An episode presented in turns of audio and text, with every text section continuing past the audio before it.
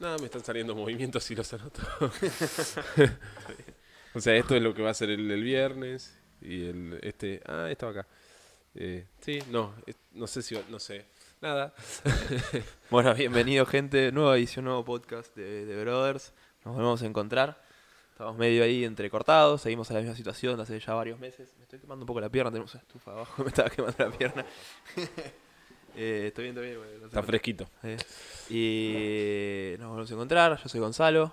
Yo soy Juan Pablo. eh, y seguimos acá eh, haciendo esto que está bastante bueno, que nos seguimos llegando, nos siguen llegando mensajes para seguir haciéndolo, es lo que más, lo que más nos gusta recibir ese mensaje para, para seguir haciéndolo, con temas para hablar, con diferentes cosas. Y, y bueno, hoy les quería contar que vamos a hacer lo que es un, unas preguntas y respuestas, hicimos de vuelta unas preguntas por Instagram para que nos puedan hacer y, y- y aprovechamos y vamos a hacer algo un poco más rápido de lo que venimos haciendo comúnmente, que, que estamos Siempre hablamos hablando- como media hora de cada cosa. así- que hoy dijimos, bueno, un poquito más corto, más resumido para no irnos por las ramas. Y vamos a agarrar eh, la mayoría, por lo menos, de las preguntas que había. Y vamos a ir eh, preguntando y respondiendo un poco más rápido. No nos vamos a quedar tanto en algún tema. Pero vamos a ir respondiendo un poco más a las cosas que, que nos preguntaron. Eh, antes que nada, como siempre, si quieren seguir escuchando lo mismo que están escuchando este, está el resto. Este ya me olvidé qué número es. No, no tengo idea. 11, 12, no sé. Ahora vamos a tratar de hacer uno por semana igual, así que Vamos a tratar de mantenerlo, que, que antes nos veníamos manteniendo, ahora dejamos un poco. Eh, se pu- pueden escuchar el resto ahí donde están escuchando este mismo, en YouTube, eh, Spotify, Spotify. En, en- en iTunes también están, en cualquier lugar donde escuchen su podcast, eh, está. Eh, sí, si quieren buscarnos a nosotros es brothersath.com, la página. Ahí pueden ver modelos de las programaciones y todo lo que hacemos. Eh, Si no, al Instagram, arroba brothersathletics. Y si no el mail también info arroba brothersath, eh, punto com. Si no, mándenos a nosotros directamente, si tienen cómo comunicarse, es lo mismo. Eh, si quieren también eh, suscribirse a- al programa, también lo pueden hacer por la página mismo, o nos manden un mensaje y les mandamos todo para que lo puedan hacer. Sí, ya en el momento, eh, ya en cualquier momento se pueden sumar, no hay problema.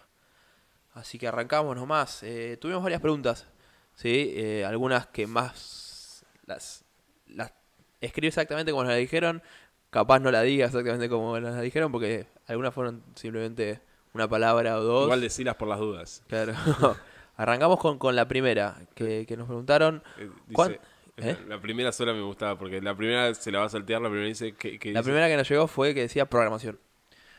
Programación como solo. como tópico. Entonces, Tópico. ese- no- Es algo que venimos siempre, claro, siempre sea- hablando de todo y, y creo que la mayoría de las preguntas de abajo son sobre programación, así que claro, así que yo creo a- que lo vamos a ir respondiendo al tópico. Entonces, si quieren ver un poco la programación en la página, eh, Claro. está, o sea, hay un par de días de muestras. Si no, preguntar cualquier cosa, es más preguntarnos direct- derecho al Instagram. Claro, hoy en día les O cuento mail. para los que los que vienen viendo y los que no saben también lo de los, nuestros niveles, por ejemplo, en nuestro programa de, de Compete tenemos dos grandes niveles de la programación, eh, Open Level y Sanctional Level, que es eh, son bastante diferentes, pero tratamos de llevarlos en un mismo hilo ¿sí? de la programación. estímulos parecidos, diferente nivel y volumen, sobre todo. Las principales diferencias que hacemos son la carga, la carga que tienen los, los, los pesos que se, mane- se manejan a nivel eh, carga a nivel volumen a nivel semanal, los pesos en los diferentes watts, los movimientos y las repeticiones, como para siempre cumplir un estímulo parecido, Claro. ¿sí? La diferencia de skills también. La o sea, diferencia de skills, sobre mucha todo. gente gimnástico, sobre todo.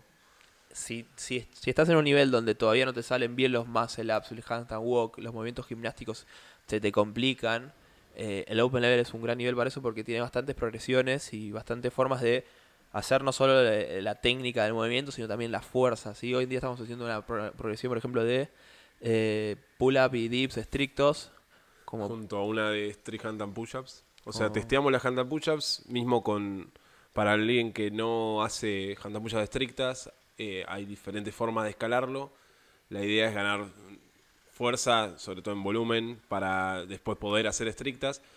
Y pusimos tipo una vara mínima de 10 repeticiones y de ahí partimos a lo que son, es la progresión que venimos haciendo en varios días. Y después hay una progresión que venimos haciendo de, oh, de dips y, y de, y de y pull-ups. y de pull-ups que venimos haciendo hace como el ciclo anterior también, así que serán ocho semanas vamos a hacerla, más o menos, eh, con la idea de agarrar y hacer una base grande de gimnasia para después agarrar y testear diferentes cosas. Claro. Siempre que si tienen que trabajar mucha, porque mucha gente pregunta a los up y siempre es algo que cuando apenas arranca es un movimiento de desbloquear.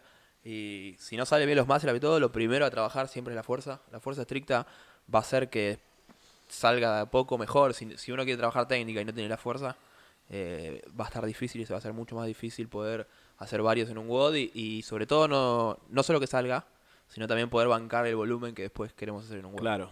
O sea, con la diferencia entre los niveles es que en uno lo que te está preparando es para hacer tu primer muscle up estricto, por ejemplo, por, con la idea de que si haces un estricto, después vamos a poder hacer bastantes más eh, con keep.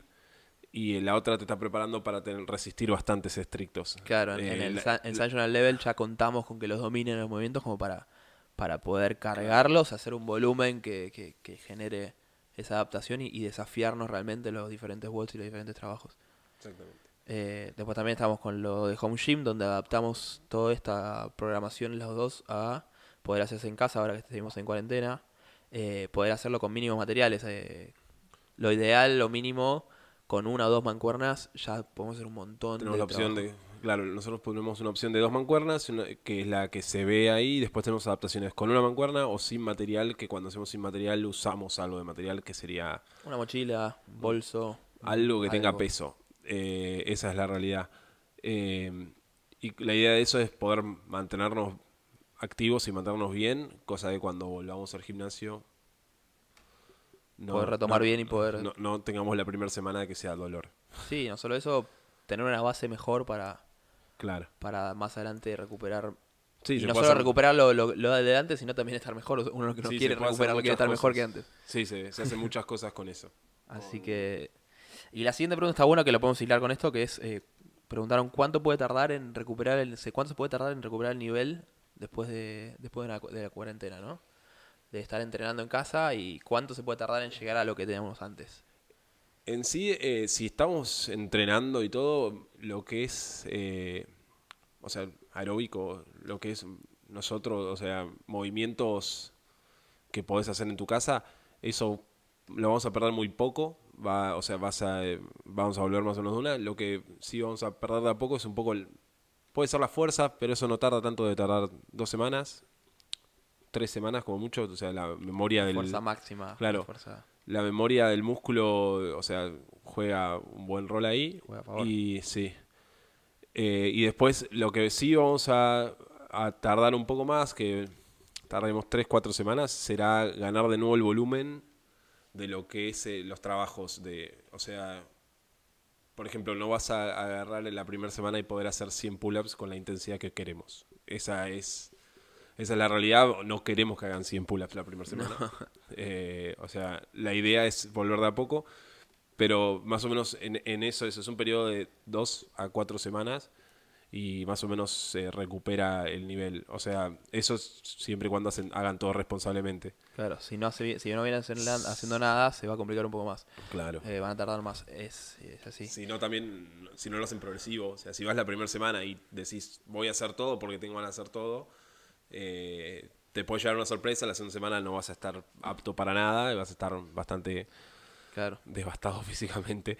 Entonces, eh, la, la idea es esa, si uno agarra la primera semana, vuelve y se lo toma como si fuera una semana de descarga donde dice esto no tiene que matarme, eh, vas a ir bien y vas a recuperar en eso en dos semanas a cuatro semanas, vas a estar como nuevo y vas a estar con el ritmo perfecto. Claro, y de hecho quizás hasta haciendo, hay estamos haciendo mucho temas de, de, de- tempo, de sentadillas, de movilidad y todo, que eh, la idea es que no solo las cuatro semanas estés como antes, que generes una base sólida para que después de cuatro o cinco semanas puedas sobre, todo seguir subiendo. O sea, no va a pasar que vamos a llegar la primera semana después de hacer varias progresiones con tempo squat, con demás, que subir el RM no va a pasar porque no venimos haciendo peso. Pero vamos a tener los ligamentos mucho más fortalecidos, los tendones mucho más fortalecidos, el músculo en mucho mejor estado como para poder más adelante sí subir más el peso que teníamos antes. Es Así clave para también. la vuelta hacerlo, ya lo dijimos mil veces, Sí, lo de elongar. elongar. Elongar, flexibilidad, no movilidad. perder la movilidad que, que, que veníamos teniendo. Estamos muchos sentados ahora, muchos sentados, entonces es clave.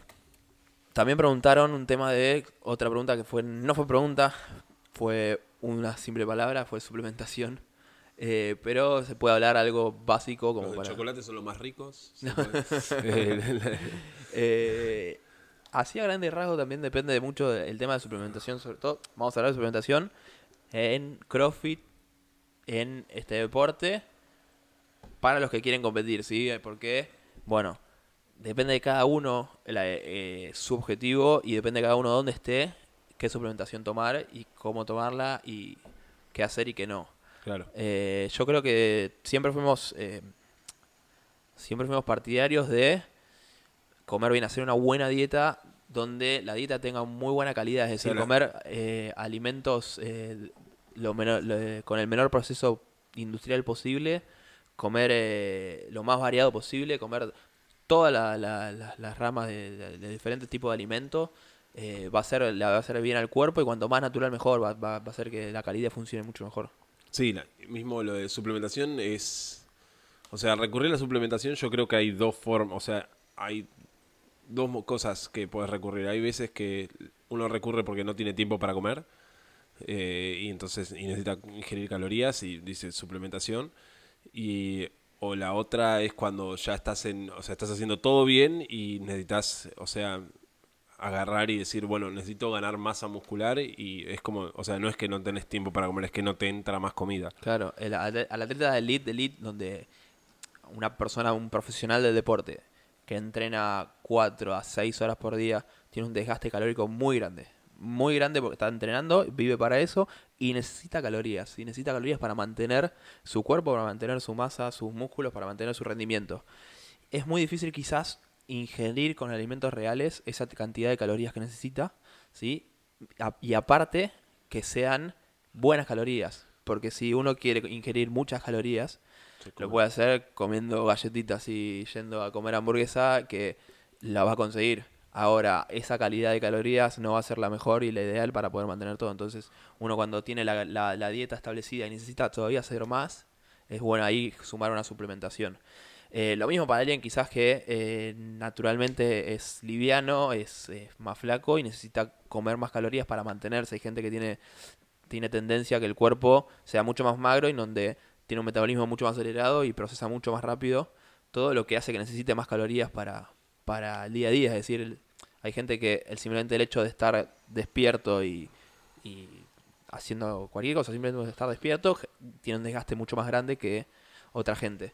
Entonces eso también es gente que quizás una buena suplementación, suplementación hablo de proteína, de ganar de peso y demás, le va a servir. Eh, Claro. para la mayoría, yo soy partidario de una buena alimentación, focalizarse bien en la cantidad de calorías diarias que tenés sin la suplementación. Y si se puede, no suplementarse, mejor porque todo natural y no recurrimos a nada que tenga un proceso químico aparte. O sea, la Sí. suplementación, eso hablamos, o sea, sobre todo las proteínas, ganadores de peso y cosas así. eh, creo, por ejemplo, la creatina, que se, o sea, se consume algo así, es una suplementación que es, es la única que está comprobada del todo, ¿no? Creo que es el suplemento con más estudios que se sí, sí, hizo. sé que más estudios tiene. Es, para este deporte creo que es algo bueno. es, que se es puede una, tomar. es una buena, no es una gran suplementación, es en realidad es una cucharada, dos cucharadas por día, depende de eso. Háblenlo con un nutricionista, háblenlo con alguien, un deportólogo. Pero esa es una, es una de las pocas que decimos sí. eh, Sí, tómenla porque eh, claro. sirve mucho para la recuperación, para el para, para que rinda mejor el cuerpo. Hay que tener medidas donde cuando tomas creatina estar bien hidratado, cuando tomas creatina también eh, tener un- una, una buena recuperación, dormir bien y demás. O sea, claro. tampoco busquemos en un suplemento cosas que realmente tenemos que hacer por otro lado. Uno, uno puede agarrar y decir, bueno, tomo creatina o se empieza a tomar, no sé, hay, hay un montón de suplementos que no conozco, que, ah, o sea, los he leído todos y todo, pero nada, eh, agarran y toman un montón de cosas y duermen mal o comen mal, es, es indiferente. Si, ah, o sea, la suplementación, Es el mismo, nombre lo dice, o sea, suplementa, no es algo, no es un parche, no es, Claro. no sustituye, o sea, suplementa, es al- Claro. algo que se le agrega a las cosas que ya se vienen haciendo. entonces en sí, si están viendo que necesitan suplementar es porque tal vez tienen que ganar, o sea, masa o necesitan más calorías, eso puede ser. Fíjense igual en respetar el, el dormir, porque puede ser que por dormir eh, mal eh, tu sistema come diferente y cosas así que pueden pasar, así que, o sea, Sí, primero, primero lo que se puede lo, lo que se puede ajustar, que es la comida y el gozo. Después se- la, la- la comida y dormir. Después la suplementación. Exactamente. Eh, siguiendo la siguiente pregunta, siguiendo la siguiente pregunta. Eh, siguiendo. Otra pregunta que nos hicieron fue si utilizamos algún tipo de software para programar o cómo y también cómo controla las cargas de las diferentes eh, capacidades. Yo lo tomé, la, la segunda parte de la pregunta la tomé relacionada a la primera. Al- O sea, el software que Sí. se use para programar eh, como para las cargas, no, o sea, usamos Sugarwood. nosotros usamos una aplicación que es de orígenes de Estados Unidos, sí. Sí. eh, donde nos permite cargar las diferentes programaciones ahí mismo. eh, cada, cada atleta tiene su propio usuario, puede cargar sus resultados ahí, puede ver el del resto. está bueno porque es mucho más competitivo a nivel de, de- de seguimiento y de, y de- Sí. y de cada uno y para nosotros, tanto para nosotros como para cada atleta nos sirve ver eh, los diferentes resultados de la gente Claro. nos permite seguir los resultados y, y cómo viene cada uno. Eh, ahí podemos cargar semana a semana, tenemos diferentes niveles y demás. Eh, y También te dice, por ejemplo, te dice cuántos días hiciste sentadilla, cuántos días hiciste tipo... Te podés, podés ver los movimientos por día, todas las cosas eso, pero eso no lo usamos mucho. eh, en sí, lo, eso lo usamos por separado, no mismo de la, de la- de la- claro. del software mismo, sino No, que o es sea, algo lo- que controlamos claro, nosotros. lo controlamos nosotros, eh, es como a mano, ya es más costumbre. Sí, en cuanto a las cargas y las diferentes cosas, es lo que venimos hablando de programación Sí, hace, hace Lo- rato. lo- creo que tenemos, o sea, para como no queremos ahondar mucho en los temas, eh, hoy un podcast que fue 25 minutos hablando de esto. Eh, sí, eh, no me acuerdo cuál es, pero el que hizo la pregunta que Tiene- tiene ahí- tiene un podcast que si lo ve es casi entero de eso, hablando de las diferentes cargas Sí. que usamos, cómo controlamos los volúmenes semanales, eh, en el ciclo, en el día, en el WOD. eh, El y eso es, eso algo que se todo. controla, para que sepan, eso es algo que se controla, se tiene que controlar, es decir, uno pone una cierta cantidad de repeticiones eh, de un movimiento con un peso determinado, etcétera, dentro de un WOD a propósito para generar esa adapta- una adaptación. Tiene que considerar las repeticiones y el, y el volumen de ese WOD, se tiene que considerar el, volumen total en la carga del día, se tiene que considerar cómo afecta ese día al día siguiente, cómo se ve afectado con el día anterior, se tiene que considerar cómo se ve afectado en toda la semana, cómo se afecta la semana siguiente de ese WOD, es decir, todo está relacionado y, y todo tiene que estar eh, unido porque es una misma persona lo que le hace y, y de la misma persona todo se afecta. Uno si hace Fran hoy y quiere hacer otra cosa mañana, el Fran de hoy le va a afectar a lo que haga mañana, sea lo que sea. Lo que hay que lograr es que le afecte para bien. Es, es, ese es lo que hay que, que conseguir. Bueno, es- eh, más de ese tema está literalmente en un podcast entero. Otra pregunta que nos hicieron también es ¿cuántas veces a la semana consideran importante hacer una parte de levantamiento? También es algo que venimos hablando, pero siempre se puede responder. Sí, a ver. Está bueno que la gente, se- o sea, lo que buscamos con la parte de levantamiento es que sean fuertes. O sea, no es solo el levantamiento, como decirte, necesito que tengan un clean de 180 a los hombres. No, 180 es un montón.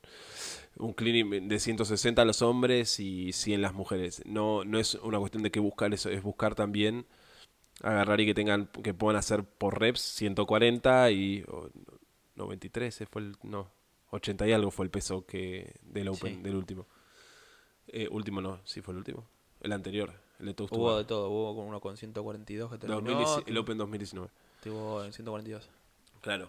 Eh, la idea de- es que esos, o sea, dominen, o sea, puedan hacer muchas repeticiones con un porcentaje alto de, de sus propias re- de su propio RM, eh, pero tampoco pasarse, porque si bien, o sea, el levantamiento es una gran parte, porque tener fuerza es una gran parte del deporte, eh, si agarramos y nos pasamos haciendo tres movimientos, porque son, o sea, eh, snatch, Clean, y jerk. Eh, o sea, si querés le puedes agregar back squat y front squat, porque deadlift, dead- deadlift es Powerlifting es también. powerlifter, no es tan, o sea, no lo hace tanto el levantador. O sí, no sé en realidad. Sí, en diferentes técnicas Claro. para el clean y para el snatch. Eso. Eh, si nos enfocamos, o sea, si agarramos y ponemos, esto también lo pusimos, en- lo, lo- lo hablamos en un podcast, si agarramos y ponemos tres veces por semana snatch o tres veces por semana clean, eh, estás beneficiando el clean y el snatch. O sea, al, tal vez dentro de dos meses vas a tener más o menos, no sabemos si vas a aumentar en clean y snatch, depende del resto de las cosas que hagas.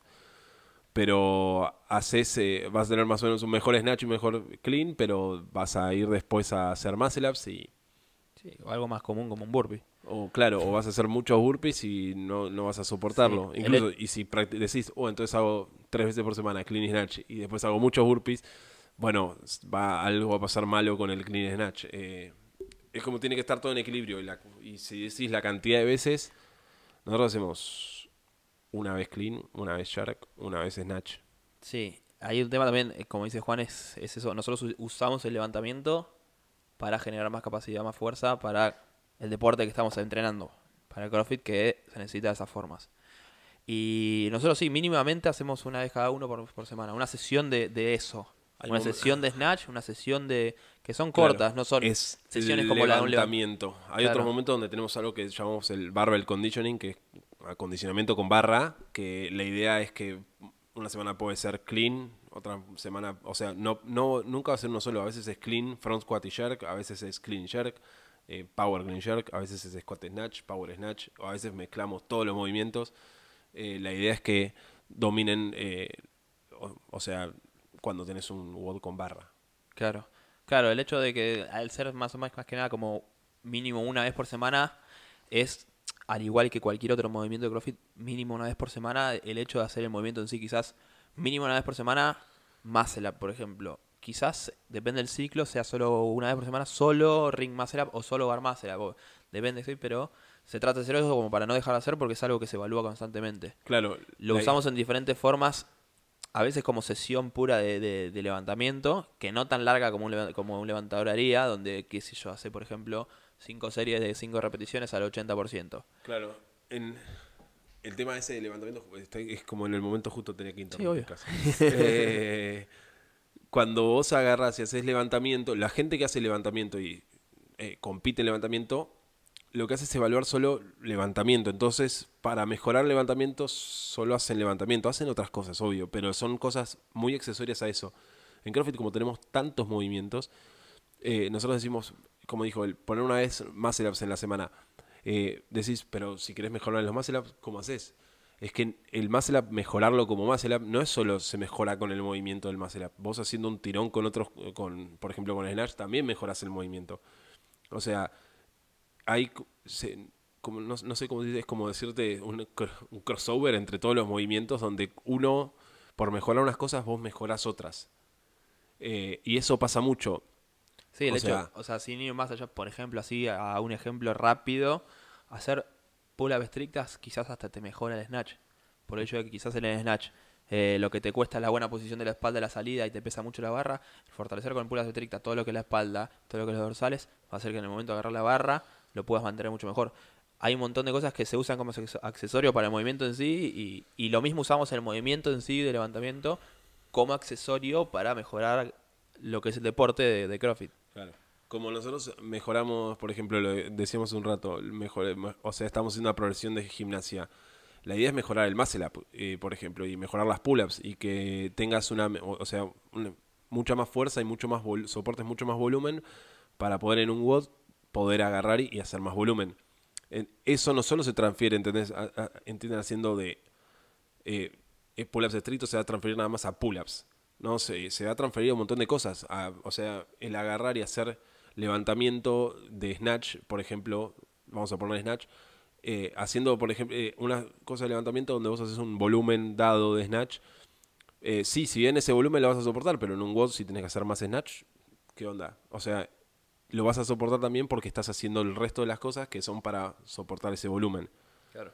Es, no sé si mareé un poco, pero Sí, y no, yo lo entendí, espero que lo hayan entendido, pero también es, si quieren otro ejemplo que se me acaba, me acaba, se me acaba de venir a la cabeza que está bueno decirlo que también es por la razón por la que ponemos en las programaciones pocos poco, poca cantidad de repeticiones de, por ejemplo, movimientos como box jump over o movimientos como pistol. Son movimientos que son demasiado específicos del deporte y a la hora de entrenar esos movimientos, cuando los entrenamos, entrenamos mucho, ese- mucho más ese movimiento que una capacidad transferible a otras cosas. Uno cuando hace box jump over y rebota de un lado al otro, va rebotando de un lado al otro, está entrenando toda la fibra rápida del, del- del talón y del tobillo y, y del gemelo y demás, que no es muy transferible al resto de los movimientos. Entonces es algo que preferimos hacer poco porque expones una lesión y no, no, no te beneficioso. Lo mismo que el pistol. El pistol, eh, si bien haces muchas repeticiones en todo lo que es glúteo, todo lo que es cuádriceps, hay miles de movimientos mejores para fortalecer todo eso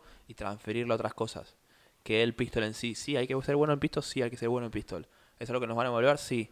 Ahora, a la hora de entrenar, hay que elegir qué entrenar y qué no. Eso es lo mismo también para todo. Entonces, el levantamiento, para cerrar la pregunta quizás, sesiones de levantamiento, levantamiento puntuales, yo creo que hoy en día estamos comiendo dos o tres por semana, dependiendo del ciclo, pero nunca dejamos de hacer levantamiento a lo largo de toda la semana. Claro. Dentro de WOTS y dentro de diferentes trabajos. Sí, a mí me, para cerrar también eso, a mí me gustó el pistol que, o sea, el snatch es porque tenemos que aumentar la fuerza, pero el pistol es una de las cosas que nosotros no hacemos mucho.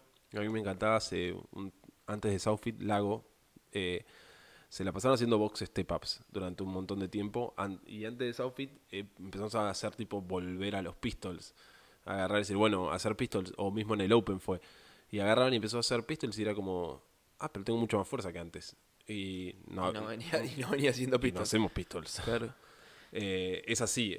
y con el snatch nuestra idea es que si bien mejoren, o sea, la idea es que el snatch no solo tienen que agarrar y poder tirarlo, eh, eh, como nosotros lo ponemos muy seguido los lunes, no solo pueden agarrar, tienen que agarrar y poder tirarlo el lunes al snatch, sino que de repente va, a llegar el momento donde va a haber un snatch al final de un WOD y en el medio de un WOD y ese lo, lo pueden hacer porque la capacidad está. Exactamente. Eso es lo que buscamos también. Vamos a la siguiente pregunta, así seguimos adelante. Nos preguntaron por la planificación de los jueves. ¿Cómo, ¿Cómo sería la planificación con los jueves como un día normal? O sea, la, pregunta seguía, ¿cómo llevaría esto a que los otros días se vuelvan más livianos? O sea, alguien que está diciendo que entrena los jueves como si fuera... Un día normal. Bueno. Eh... Te estoy regalando por poner a vos porque... Pero si querés. Sí. eh, mira, está como... Creo que CrossFit, el level 1 mismo de CrossFit fue el que lo dice, que agarran y CrossFit.com usa la usa el, formato del esquema de ser tres días de entrenamiento, uno descanso, tres días de entrenamiento, uno descanso. Porque agarran y, o sea, a partir de estudio de ellos dijeron que, o sea, el tercer día de entrenamiento es el, o sea, está ya, nosotros le llamamos Hump Day porque... Sí, el de Hump Day que es como el día... Es la joroba, es como la, loma de que te duele todo. Te duele todo. Es el tercer día de entrenar seguido que... Claro, hacer el cuarto con intensidad, tal vez la intensidad no esté tan arriba como queremos. Eh, eso... Sí, no, quizás no, no, es tanto por la intensidad, es un tema de que uno como... Recuperación. Sí, claro, exactamente. Siempre, nosotros lo, lo, decimos en todos los podcasts y cada cosa que hacemos. Eh, uno entrena para estresar el cuerpo, crear la adaptación y estar mejor. ¿sí? Entonces, vos tenés que contar tanto para de entrenar tenés que contar tanto el estímulo para estresar el cuerpo como el tiempo de recuperación que necesitas para estar mejor. Vos, podés, vos necesitas tanto estímulo en el cuerpo que va a estresarlo y necesitas ese tiempo de recuperación para poder estar mejor y seguir adelante, evolucionarse, adaptarse y, seguir. Si uno en una semana, por ejemplo, de lunes a sábado, hace X cantidad de volumen, ¿sí? de, de, de, volumen y carga total, ¿sí? eh, una los dos personas hacen esa misma cantidad de, carga, ¿sí? Ahora, una de las dos hace en esa semana, lunes, martes, miércoles entrena, jueves descansa, viernes, sábado entrena, y la otra hace lunes, martes, miércoles, jueves, viernes, sábado entrenando, y recién descansa después de esos, cinco, seis días, por más que los dos hayan hecho la misma cantidad de volumen y de carga, es más sustentable, más sostenible en el tiempo y va a sacar mayores beneficios y resultados la persona que hace lunes, martes, miércoles, descanso, jueves, viernes por el hecho de que en el medio está metiendo un descanso que le ayuda a crear esa adaptación que está haciendo lunes, martes, miércoles, por más de que esos días sean quizás más intensos. ¿sí? Uno está haciendo, generando esa intensidad y le da el tiempo necesario para recuperarse. Si uno entrena lunes, martes, miércoles, jueves, viernes, sábado, domingo, por más que la intensidad quizás no sea tan alta, ¿sí? va a ser alta porque se, se busca que sea una buena intensidad, se busca una buena adaptación, no le estás dando el tiempo necesario para recuperarse el cuerpo y poder generar esa adaptación. También puede haber casos que sí, que lunes, de lunes a sábado hagan, hagan y generen esa recuperación y que eso termina pasando porque en el día a día tienen todavía menor carga. Entonces en el mismo día estás teniendo un, entrenamiento bastante corto y te recuperas para el día siguiente. Es decir, no necesitas ese porque tuviste el tiempo en sí. Ahora, para este deporte donde necesitamos crear una, adaptación fuerte, fuerte, donde la carga y el volumen tiene que ser alto porque de la competencia termina siendo alto, si queremos mantener eso día a día, necesitamos ese día en el medio descansar. Claro. ¿sí? O sea, podemos agarrar y hacer todos los días así, como, pero, eh, como dicen, pero el estímulo eh, va a ser mucho más chico en volumen. ¿Por qué? Porque, a ver, el volumen que quiere soportar el que compite en CrossFit es uno, y ese volumen, si vos lo tenés cinco días seguidos, se- o sea, mismo los games nunca hubo un- una vez que fueron cinco días seguidos, creo. No, No, no, el día que empezó martes, miércoles hubo siempre poner un día en el medio. claro.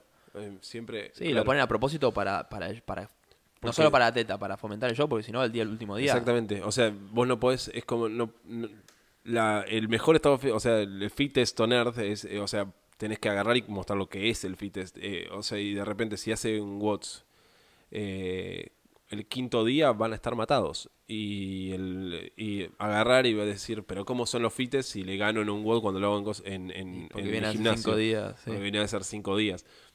La- como tratan de evitar eso y tratan de mostrar que estén en su mejor físico, a pesar del volumen también, eh, los hacen más cortos. Entonces, también, eh, medio no sirve entrenar más de, eh, o sea, más de tres días seguidos porque no hay ni en competencia tres días seguidos. Sí. O sea, más de tres días. Sí, esto va también para. Hay mucha gente que, que piensa que en el momento que hacen watts y hacen trabajo de fuerza y todo, lunes, martes, miércoles, cuando llega el jueves dice, bueno, va a ser algo más tranquilo, se pone a hacer eh, cosas gimnásticos, cosas de, de más como si fuera de estructura, algo más. Es preferible descansar, tómenselo. Eh, elonguen, hagan un- una recuperación activa, salgan Sí, a, trotar, que el cuerpo simplemente. La prioridad es recuperarse. O sea, La nosotros, prioridad es recuperarse. las cosas de recuperación que metemos nosotros son casi siempre tienen algo de remo, algo de bici o algo así para agarrar y que circule la sangre. Es una entrada en calor un poco más larga, donde agarras y buscas hacer todos los rangos de movimiento, pero sin matar a nadie. Y después, a lo sumo, hay un OTM donde en realidad no es un OTM difícil ni nada por el estilo, es agarrar y cumplir con que tu sangre se mueva en todo el cuerpo para el día siguiente poder estar. No, o sea, no buscamos intensidad. Esa es la realidad del jueves. Y si hay alguien, o sea, si lo que está preguntando, que pregunta, después va a bajar el, el rendimiento viernes y sábado, y sí. Eh, depende de la intensidad y depende del volumen que pongas el jueves, el- después va a caer. O sea, Sí, no, y aparte, quiero ya, hace rato quiero pasar a la siguiente pregunta y siempre se me ocurren cosas que decir. Pero aparte hay un tema de que, por más de que digas, entreno lunes, martes, miércoles, jueves, viernes, sábado, baja la carga total, hay que ver qué se hace el resto del día, de, de cada día. Porque si Claro. estás trabajando, levantándote a las 8 de la mañana, yendo a trabajar todo el día, eh, después vas a, a- o estudiando, lo que sea, y después vas a entrenar, aunque sea un rato, qué sé yo, todo lo que hiciste antes también te cargó. Entonces está bueno tener ese día de descanso por el hecho de que el- la vida normal y cotidiana también tiene su desgaste. Claro. Bueno, Bueno. vamos a la, a la próxima. Dale. Eh, estamos en... La próxima que nos preguntaron fue un poco de cómo se va a adaptar la programación para los que hacen home gym cuando reabran los box. Ya lo venimos hablando, pero vamos a hacerlo bien Sí. cortito, así pasamos siguiente a la próxima. En eso, o sea, nosotros tenemos, hay, vamos a dividirlo en dos partes. Hay, va, en tres sería. La gente que está haciendo, la primera es la, es la grande y después una se divide en dos. La gente que no está haciendo nada y la gente que está haciendo el home gym que mandamos es, son diferentes. La gente que no está haciendo nada cuando vuelve al gimnasio, si pretende la primera semana hacer la programación, va a llevarse una sorpresa. Eh, o sea, Una sorpresa que se va a traducir en dolor y Sí. quizás una lesión. a ver, eh, necesitan saber que no podés ir de 0 a 100, no nadie puede ir de 0 a 100 en una semana, en un día, no. Eh, eso, o sea, la gente que no está haciendo nada y que vuelve eh, las primeras semanas, a ver, los bots van a estar ahí porque la gente, porque hay mucha gente que tiene todos los materiales eh, y los bots son esos, los que están armados. ¿Cómo tienen que hacer? Tienen que escalar los bots. Mismo arrancar, eh, si son un nivel que estaban en Sanctionals, arranquen una semana, dos semanas en Open. Total, Va a los, venir bárbaro. les va a venir espectacular, van a agarrar y tomar ritmo. Eh, después la gente que está haciendo home gym, hay dos cosas que ahí, ahí lo dividió en dos. La gente que está haciendo home gym, eh, hay gente que tiene materiales, hay gente que no. Eh, los dos más o menos tienen el mismo problema de que, por ejemplo, no se han colgado durante tre- tres meses. Sí, ya vamos 90 días un ahora. montón. Sí. Eh, tienen que saber que si hay movimientos que no los hicieron durante un tiempo largo, eh, evitemos hacer el volumen grande las primeras semanas. Volviendo, si hacemos Open dos semanas, eh, sería una gran solución, porque el volumen no es tan grande ahí, mismo si ven alguna cosa que es demasiado volumen, agarrar y decir no, bajo un poco. Eso vamos a apelar a ustedes, realmente. O sea, si hay un world donde, hablando de no, 100 pull-ups, eh, agarrar y decir, en vez de, por ejemplo, hay 5 rondas de 20 pull-ups, saben que las, o sea, tienen la capacidad de hacerlo, pero no sería bueno que estén toda la semana con los brazos que no los puedan estirar. La idea es que, sí, claro, en vez de hacer 20 eh, cada round, agarrar y decir, no sé, hago 10, hacer 50 pull-ups la primera semana. De esa forma, lo que hacemos es que la segunda semana vayamos a hacer un poco más y así, o sea, no ir por todo y mismo escalar los pesos eh, también es buena idea en, para, o sea, para mantener la intensidad más que nada. Después en tema fuerza, ese era un lado. El otro es el tema fuerza. En tema fuerza nosotros ya estamos poniendo notas donde dice, eh, o sea, dice cuánto bajarle, si lo sienten pesado, cómo lo tienen que sentir. Eh, la idea es que, no, o sea, si la primera semana toca que justo están yendo el día que, no sé, hay que buscar un RM, busquen el pesado del día. No se maten por nada, o sea, no se maten por ir al más pesado ni nada. Incluso si sienten que estuvo bien pesado, ya está. No es, es más que suficiente lo que estamos buscando eh, muchas veces si viene fuerza en ese momento, eh, el trabajo del sistema nervioso ya lo cumplieron, no, no hace falta más. Eh, en sí la vuelta al gimnasio, como cada uno va a volver a diferente ritmo, porque hay provincias acá, por ejemplo en Argentina, que están, algunas liberan, algunas no, no sabemos cuál, hay algunas que, una que me acuerdo, uno de los chicos que liberaron y después ahora volvieron a encerrarlo. Eh, no, o sea, no podemos agarrar y seguir a cada uno. Esa es una de las. Nosotros desde nuestro lado vamos a poner, eh, estamos tratando siempre de poner la mayor cantidad de notas posible en cuanto a todo esto. Eh, explicamos más o menos si es trabajo de porcentaje, a, cuánto bajar o cómo tendría que sentirse cada cosa. Si no llegamos a los porcentajes, eh, como siempre, de que si tenemos una barra pero no llegamos al porcentaje de fuerza de back squat, de cómo sumarle tempo, lo mejor es, sumarle tempo para, para quizás no trabajar la fuerza máxima, pero sí trabajar todo el sistema nervioso y trabajar todo toda la estructura del cuerpo para, para todo. Eh, va a estar dentro de las notas. Y estamos tratando de que las notas tampoco se hagan largas, estamos tratando de hacerlo eh, conciso y, lo más al pie posible las notas como para que encuentren las cosas que necesitan y, y, y demás. O sea, la idea de la vuelta al gimnasio es que cada uno sepa, o sea, eh, sea consciente de lo que tiene que hacer, o sea, de que las primeras semanas no, o sea, por más que estemos emocionados, tratemos de no matarnos. O sea, hay mucha gente que vuelve, por ejemplo, si volvemos y tenemos el bot de los movimientos que más nos gustan, eh, vamos a querer hacerlo completo. Y hay que, o sea, hay que luchar contra eso y decir, bueno, eh, lo voy a hacer un poco más tranquilo. O sea, tal vez no en intensidad, pero agarrar decir, bajo las reps. ¿Por qué? Porque son los movimientos que más me gustan. Entonces me va a salir todo rápido. Eh, entonces, o sea, apelamos a ustedes. Nosotros sería un golazo que abran todos a la vez, pero como no abren todos a la vez es complicado. Y ante dudas, consulta de eso, mándenos mensaje. Eh, la realidad es que nosotros, eh, o sea, cada uno llevó diferente la cuarentena. entonces, a la hora de volver al gimnasio, cada uno tiene una forma, o sea, o sea, va a tener una forma correcta de hacerlo. Entonces, si tienen una duda, manden una pregunta, eh, nosotros les respondemos y ahí eh, eh, ayudamos con eso. Exactamente. También. para que sepan un poco, la idea es que la programación de Home Gym siga, va a seguir por lo menos hasta que esté todo, todo, todo abierto, va a seguir, porque también empieza a pasar de que abren los box solo para las clases o, para demás cosas donde todavía no tenemos el, lugar para entrenar. Entonces, Home Gym va a seguir. También estamos pensando más adelante quizás seguir con Home Gym por más de que estén los box abiertos para eh, quienes quieran seguir entrenando en la casa y demás. Son, son diferentes cosas que tenemos pensados hacer, pero quédense tranquilos que ante cualquier cosa vamos a seguir eh, haciendo todo para que puedan entrenar sea donde sea y con los materiales que sean. Así que eh, quedan ustedes y seguir con las ganas y seguir motivados, que es lo más importante, que, que nos hace bien aparte. Eh, bueno, pasamos a la próxima, también justo de motivación, hablé un poco, pero... Eh, preguntaron sobre una mentalidad para entrenar, cómo, cómo no caer en la mitad de un WOD. nosotros, nosotros, eh... nosotros de eh, Chris fue lo que escuchamos que nos ah, encantó y, realmente es muy bueno tomarlo. Que él habla, cuando empezó con todo el entrenamiento, él habla de plantearse y hacer una estrategia dentro del WOD, ¿sí? Y, plantearse dentro del WOD todo, cuáles son los objetivos y cuáles son las estrategias dentro de cada WOD y cómo, planearlo. Eso es, a la hora de, de- de la cabeza y de la mentalidad, eso es clave, es decir, la mentalidad de la cabeza en un WOD es algo que se entrena, o sea, no es algo que, que, que es fácil tener, ¿no? Eh, ni, es, ni es algo que tiene que estar sí o sí, es decir, hay veces que no está y, y hay veces que sí. Es algo que se entrena en el día a día y se pone en práctica en cada WOD y queda en nosotros también entrenarlo y poner en práctica y poder sacar beneficio de eso. Claro. Eh, En tanto a eso, o sea, ¿qué es lo que dice él?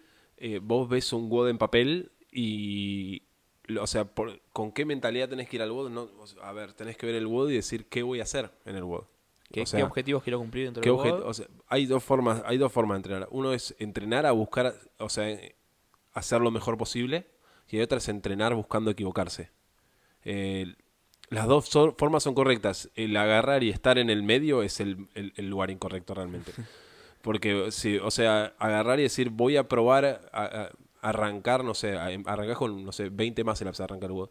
Y después sigue, no sé, es un chipper enorme. Voy a arrancar los 20 más ups unbroken.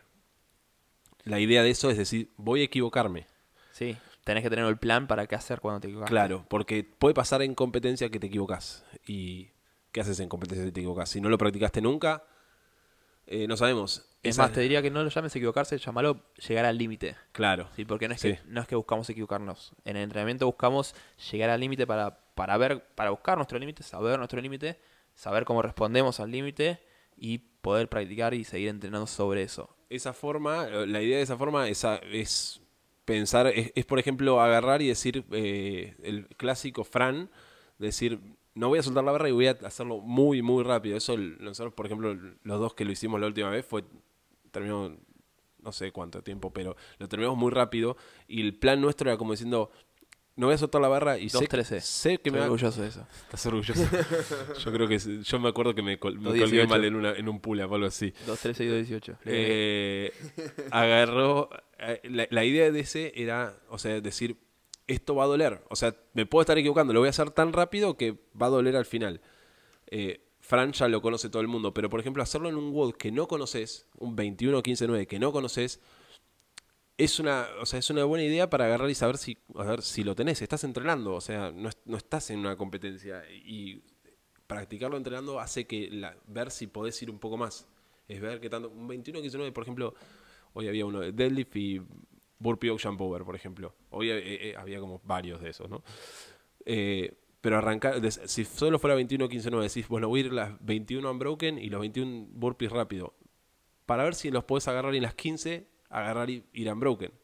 O sea, mucha gente va a agarrar y decir, no, corto los primeros deadlift eh, y los primeros burpees hago pasito, o sea, hago el step up para agarrar irregular y después hacerlo otro al final rápido. Pero nunca vas a saber si podés agarrar y hacerlo rápido al principio si no lo probás. Sí. Hay un tema también de entre esas dos cosas. A mí me gusta la otra parte. El decir, bueno, no sé cómo voy a ir. Voy a plantearme todo sin equivocarme. Decir, Claro, esa es la, esa es la otra forma. eh, y, y por qué me gusta mucho más eso. Depende mucho de la persona, depende mucho del objetivo y en dónde está. ¿sí? Si uno viene con un buen ritmo de entrenamiento, uno, sabe, uno se conoce, dice estoy bien, ve los movimientos que tenés en el día del, del WOD y tenés tres movimientos, cuatro movimientos donde te sentís cómodos, cómodos en todos y decís, bueno, voy a buscar equivocarme, voy a ir al fallo. O sea, voy, voy a ir a- hasta fallar y, ver en dónde tengo mi límite.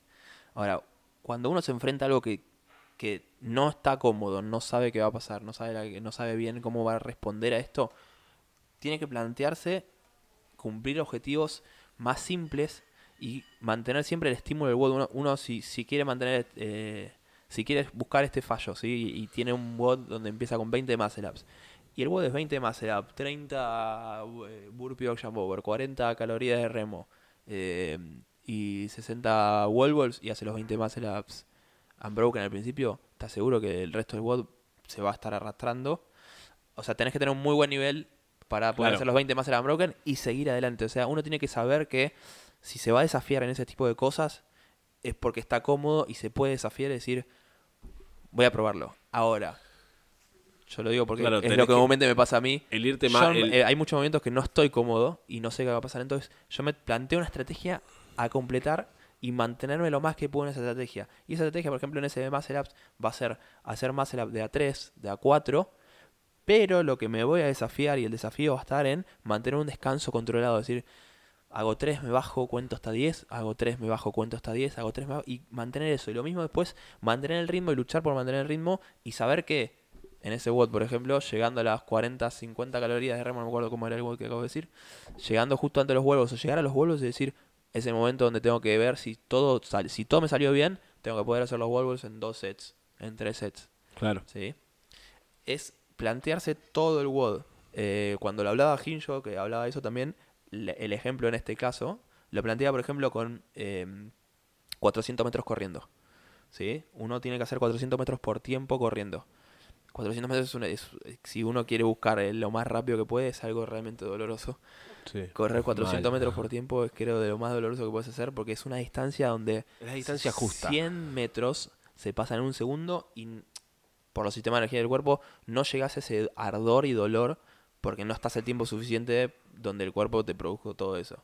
200 metros empieza un poco más, ¿sí? 300 metros ya sí empieza a molestar. 400 metros te aseguro que va a ser algo muy doloroso porque ya a los 200, 300 metros te empieza a doler todo. Entonces uno se tiene que plantear en la cabeza dividir esos 400 metros y saber cuándo va a doler y cuándo es que tenemos que apegarnos lo más posible a nuestra estrategia para seguir adelante y no caer de cabeza, ¿sí? Él pone un... un- un- Sí, los, los lo de 400 Juli metros tiene, tiene. Sí. Ah, los, sí. Pone un ejemplo cuando está entrenando un atleta que se llama Julie Fouché, eh, hace varios años ya, donde un atleta que es a un nivel demasiado bueno, ¿sí? tenía muy buen, muy buen kilómetro, muy buen milla, tiempo de milla, muy, Muy buen, muy buenos... Corría bu- muy bien en largo y le pasaba que, por ejemplo, esto le pasaba correr y le pasaba en WODs. Sí, Un WOD largo le iba bárbaro, tenía un pace de la puta madre. Pero cuando iba a los WODs cortos, eh, hacía agua, eh, le pasaba eso. Y le- la, la probó con la, de 400 metros y fue lo que, le- lo que decía, agarró y... ¿Cómo fue que lo trató de hacer? Ella, cuando le preguntó, me acuerdo porque me quedó grabado, le preguntó, le dijo, cuando empezaba a entrenar le dijo, bueno, necesito que me digas estos tiempos, que los vayas a pro- probar y me los digas. Uno era los 400 metros. Cuando le dijo, le dijo, bueno, hice tanto tiempo. Ay, ¿cómo te fue? ¿Cómo te sentiste? No, eh, lo hice en el tercer intento y, y- o el cuarto intento y, y nada, lo terminé pudiendo hacer. ¿Cómo en el cuarto intento? ¿Qué pasó en los primeros? No, dice, me pasaba que empezaba a correr bien, iba a los primeros 100 metros bien, los segundos 100 metros bien, y cuando llegaba de tres, a los 300, y- o sea, de 200 a 300 metros, Sí, me caía y tenía que frenar. O sea, no me caía en el piso, me caía de cabeza y tenía que frenar porque no, no sabía cómo responder. Me pasó dos o tres veces así. Hice, y ahí hay como cuenta la historia y ahí a partir plantea, plantea todo esto de la estrategia. Uno cuando tiene que dividir esto, en- dentro del WOD, dentro de cualquier WOD, se ve muy bien en lo que es cuando son estos 400 metros, los podemos contar como cuatro rondas. Primera ronda de 100 metros, segunda ronda de 100 metros, tercera ronda de 100 metros, cuarta ronda de 100 metros. Uno ¿Cuál es la que tiene que doler? De, la- uno la- claro, uno tiene que plantearse en dónde va a estar el desafío en el WOD. Es decir, uno tiene que decir el dónde me va a costar, dónde tengo que apretar y dónde, en, en qué momento me voy a encontrar con que quiero frenar pero que no tengo que frenar. Hinjo le, le dice a este momento el sticking point. Eh, Que él lo dice que es, es muy personal el sticking point. Es cada persona lo tiene en diferente lugar porque es así. Eh, Depende del movimiento. y- Claro, en los watts es, o sea, puedes tener un watt de 10 rondas que son dos movimientos que son re fáciles y tener el sticking point en el- la ronda 8 porque es nada, tenés en la ronda 8. Pero hay otros que tienen el sticking point en un chipper, no tenés una ronda. Tenés un movimiento que es el movimiento donde vas a llegar a ese movimiento y, tu cuerpo te va a decir descansá. Claro. Por ejemplo, si en vez de tener más ups al principio del WOD, tenés más ups en otro momento y llegás a los, no sé, son 10 más ups o algo así, o 15, y te pones a hacerlos y tu cuerpo te va a decir, no, estás matado. Y es tu cabeza diciéndote, no, frena. Y es el, el momento, es el peor momento para uno mismo, para su propia charla. Ahí es lo de la motivación de Claro, bots. es- claro. Hay uno, uno tiene que plantearse la estrategia y elegir, tratar de elegir lo mejor posible. ¿Dónde va a estar ese sticky point? ¿Dónde está ese punto de inflexión? ¿sí? Ese pu- punto clave donde tiene que decir, cierro los ojos y sigo. ¿sí? Claro. Tiene que decir, acá empieza a doler realmente, acá empieza a costar, tengo que seguir. Mismo el reconocer ese punto hace, le saca importancia. Claro, Porque vos estás, o sea, vos llegás a ese punto y te- tu cabeza empieza a decirte que no y le Sí. saca importancia. la, la- la- la- el razonamiento que, que plantea es que vamos a empezar a mover un poco ese punto como para ver por qué tendría que estar ahí y por qué no. Si uno hace, vamos a lo más fácil, las cuatro rondas así, si quieren lo planteamos bien para que sea claro dentro de un WOD de CrossFit. Eh, vamos a poner cuatro rondas de... Poner un Fran. El Pasa que quiero que sea bien de cuatro... No, pero quiero que sea ah, bien de cuatro. rondas como para que sean cuatro iguales. Eh, rondas, rondas de... ¿Querés uno fácil? Eh, no, hacelo tres rondas. No, cuatro rondas. Yo te lo digo el de tres y es fácil. Bueno. El de tres rondas de 10 snatch, 12 bar facing burpees. Claro. ¿Sabes dónde está? Sí, es el de Open. Lo hicimos hace poco con, Clean eh, tres, vamos a poner tres rondas de 10, 10 Power Snatch. Y 10 Bar Un Watt de Open que hubo hace dos años, que después era un intervalo, tenías descanso, y 10 rondas de, 3 rondas de 10 Muscle Ups. Bar Muscle Ups y 12 burpees. En eso tenemos 3 rondas, ¿sí? ¿Qué pasa si en lo podemos también contar como 6 rondas? Por el hecho de, primero, como 6 movimientos.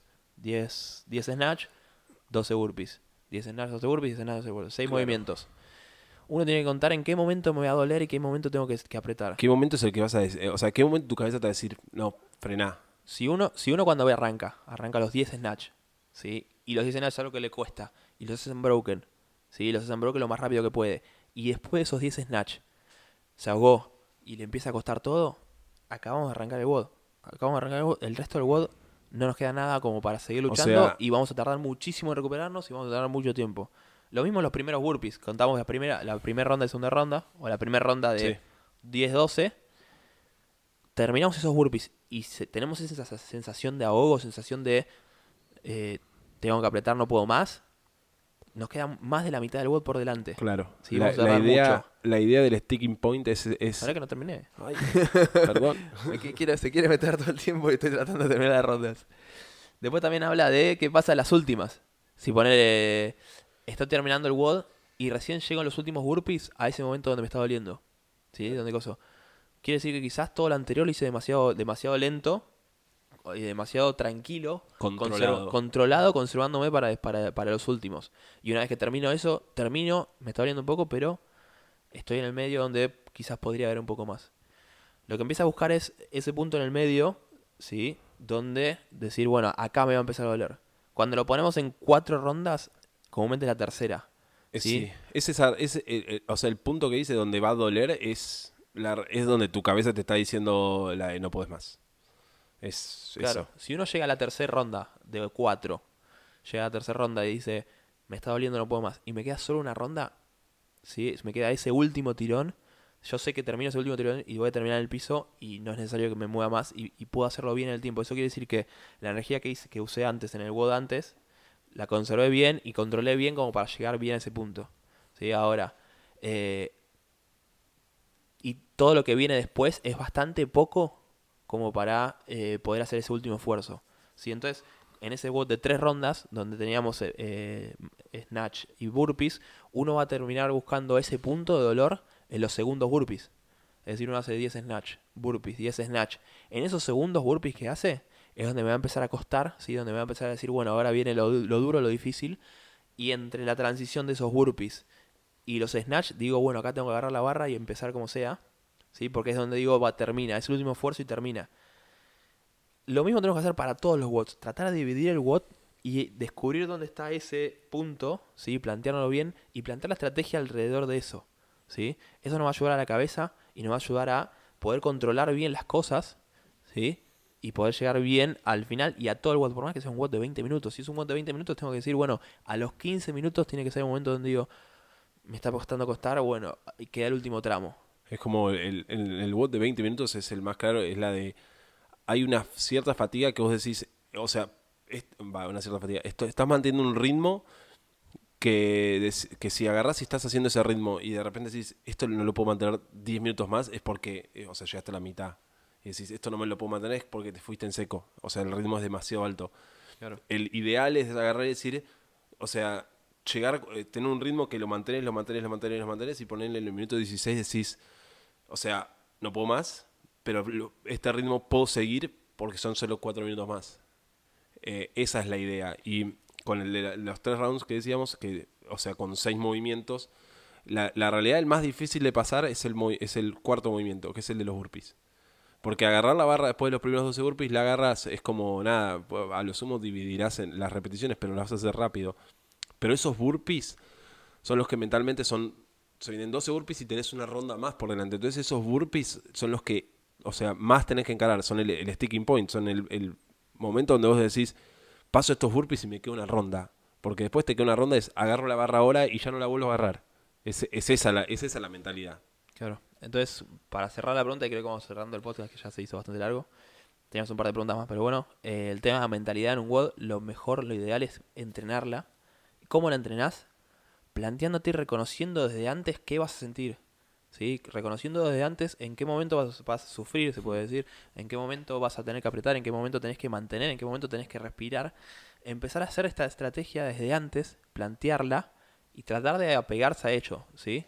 Si me equivoco, me equivoco y tengo que aprender de cuando me equivoco, ¿sí? Entonces, me planteo, me reconozco las cosas que voy a sentir, me reconozco las cosas que tengo que pensar dentro del WOD y las pongo en práctica. ¿sí? Esa es la mejor manera de entrenar la mentalidad dentro de un WOD. Hay que saber también qué movimientos, o sea, qué movimientos nos cuestan, qué movimientos no. O sea, el sticking point va a ser diferente para cada uno, depende del movimiento que te cueste, o, depende, o sea, y depende cuál sea tu fuerte. Eh, a mí, por ejemplo, personalmente, son, o sea, en ese bot de tres rounds, es los burpees. En el, o sea, si arranqué demasiado rápido, cuando voy a agarrar la barra en el segundo round, es, me muero. Pero si arranqué, eh, o sea, arranqué bien, voy a llegar a los burpees y va a ser el momento donde voy a decir, uy, no quiero, no quiero acelerar. Y es como, mi cabeza ya lo sabe, ese es el momento para acelerar. Eh, esa es la realidad. Esa es la forma de encarar el WOD que funciona. Claro. No sé qué me escribiste, pero hay un... Ahí está también. Eso. Ah, lo vamos ah. a ver después porque ahora ya. Claro, vamos 55 minutos más o menos. Vamos 55 minutos. Respondimos más preguntas que las últimas veces. Claro. Pero siempre se nos hace Bueno, los últimos 5 minutos los hacemos rápido, o sea, ahora. Yo lo hablaré después igual, ¿eh? En el, eh, podemos hacer otro. Bueno, lo decimos. Sí, porque ya me conozco y vamos a estar un montón de tiempo más hablando. Bueno, el, siguiente podcast va a ser en tanto los cambios y toda esta repercusión que hubo. Justo hoy que lo estamos grabando, no sé, creo que entre mañana y pasado la idea es ya sacar este podcast, así que justo hoy que lo estamos grabando les contamos que se anunció la parte de que se vendió la empresa de CrossFit. Eh, Greg no es más el CEO y el dueño. y bueno, pero es algo a hablar que vamos a hablar después. La próxima vez vamos a hablar de todo lo que hubo de controversia y todo ese. Sí, aparte de mejor así podemos investigar un poco y, sí, también. hablamos. Eh, también quedaron un par de preguntas, así que varias preguntas. Traté de empezar a... tenemos, que, tenemos que agilizarnos mucho más en eso. Bueno. Pero bueno. Si les gusta... A ver, vamos a hacer esto. Si les gusta esto de preguntas y respuestas, pónganle like, comenten, digan qué bueno que estuvo. Y hacemos más de preguntas y respuestas así, porque nosotros podemos responder todas y no sé cuántas faltaron, faltaron varias. Sí, hicimos como 8, 9, 8 y había también 6, 7 más. Ok. Bueno, y un par más que eh, quedaron afuera de antes, pero. Está bien, está bien. Eso. Bueno. Eh, así que será hasta la próxima. Les recordamos, como siempre, manden mensajes cualquier duda que tengan, si se quieren suscribir, si quieren averiguar sobre las programaciones. Eh, comentarios de esto siempre nos encanta. Si, si les gustó, suscríbanse al canal. suscríbanse en Spotify, en YouTube, en donde lo están escribiendo, en nos estén escuchando. Eh, pongan like, me gusta, compártaselo a sus amigos.